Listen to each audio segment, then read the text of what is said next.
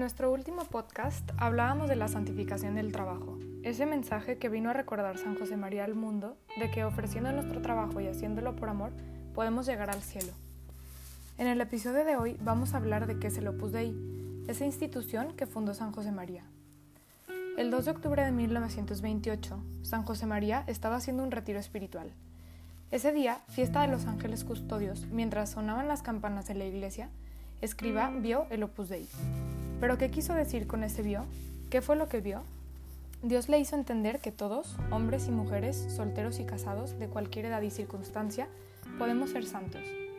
Este mensaje no es un invento o una novedad, es algo que se vivía desde los inicios de la cristiandad, pero que con los cambios históricos, sociales y culturales se fue olvidando. Dios quiso que San José María fuera su instrumento para recordar al mundo que todos estamos llamados a hacer de nuestras vidas algo grande y que sea amor. Y no solo hacer, sino ser. Ahora bien, ¿esta realidad en qué nos afecta a cada una? Pues si lo pensamos muy bien, nos afecta en todo. Esta realidad puede impregnar nuestro quehacer diario. Es increíble pensar que con nuestro trabajo diario, con lo que ya hacemos, haciéndolo bien y ofreciéndolo, podemos construir nuestro camino hacia la santidad. Podemos ser felices y hacer felices a los demás. No hace falta hacer cosas raras, separarnos del mundo, estar en un convento o pasar la mayor parte del día dentro de una iglesia para ser santos. Dios nos espera ahí donde cada uno estamos, dentro de nuestras particulares circunstancias personales. A los casados siendo buenos esposos. A los padres de familia haciendo de su hogar un lugar luminoso y alegre. A los estudiantes poniendo su máximo empeño. A los profesionistas trabajando bien contando con que con ese trabajo bien hecho están contribuyendo al mejoramiento de la sociedad. Quisiera contar dos anécdotas que me impresionan mucho y que nos pueden ayudar a entender mejor la santidad en lo ordinario y de cómo las enseñanzas de San José María pueden influir en nuestras vidas.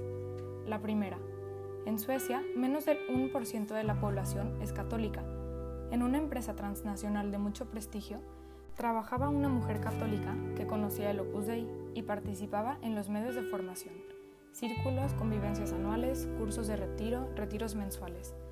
Su jefe la estimaba mucho, pues trabajaba muy bien, era una excelente colega, procuraba estar sonriente y servir a los demás. Ella era la única católica en la empresa. Un día tuvo un contratiempo fuerte, una situación difícil que se comenzó a alargar y le empezó a afectar emocionalmente. Estaba de mal humor, ya no sonreía tanto, ni tenía esa disposición de ayudar y aunque esto no se notó en su rendimiento, pues trabajaba bien, sí se notó en su actitud. Después de algunas semanas su jefe, que no era católico, se acercó a ella y le preguntó, ¿qué te pasa? ¿Es que estás perdiendo tu fe? Esto la hizo reflexionar y cambió, pues así es el opus dei. Se trata no solo de hacer las cosas bien, sino de hacerlas por amor. No importa si eres estudiante, ama de casa, médico, abogado, campesino, cocinero, docente siempre y cuando sea un trabajo honesto, hecho por amor, es medio para alcanzar la santidad.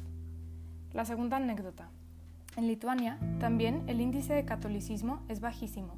Es un país que ha sufrido mucho por el comunismo, y eso se nota en la frialdad de las personas. Hace algunos años, cuando la obra empezó a hacer labor en Vilnius, se organizaban campamentos de inglés que funcionaban como un curso de verano con niños y duraban un mes. Una mujer lituana se enteró de esto y quiso que su hijo asistiera al campamento. A su regreso, cuando vio a su mamá, le dio un abrazo y le dijo, Mamá, te quiero mucho.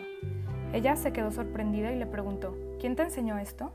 Su hijo respondió, los del Opus Dei en el campamento.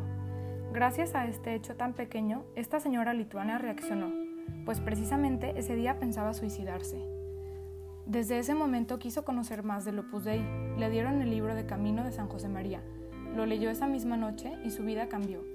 Encontró que tenía sentido, que con su trabajo en el hogar, cuidando a su familia, podía ser feliz y se estaba ganando el cielo. Cuento estas anécdotas para realzar la realidad de que el espíritu del Opus Dei está en esas cosas pequeñas y ordinarias. Quizá nosotras no vivamos estas historias radicales, pues vivimos en un país donde la mayoría de la población cree en Dios. Somos alegres, trabajadores y la mayoría conocemos ese mensaje desde hace tiempo.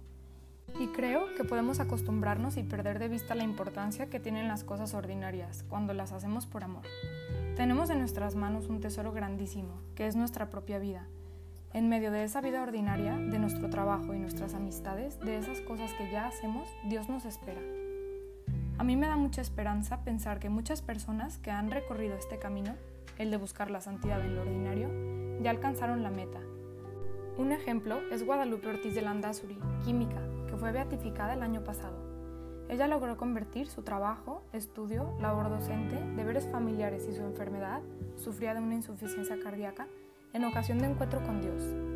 Pienso que el espíritu del Opus Dei es un camino asequible para todas nosotras, mujeres normales, comunes y corrientes, que luchamos por hacer de nuestro mundo un lugar mejor.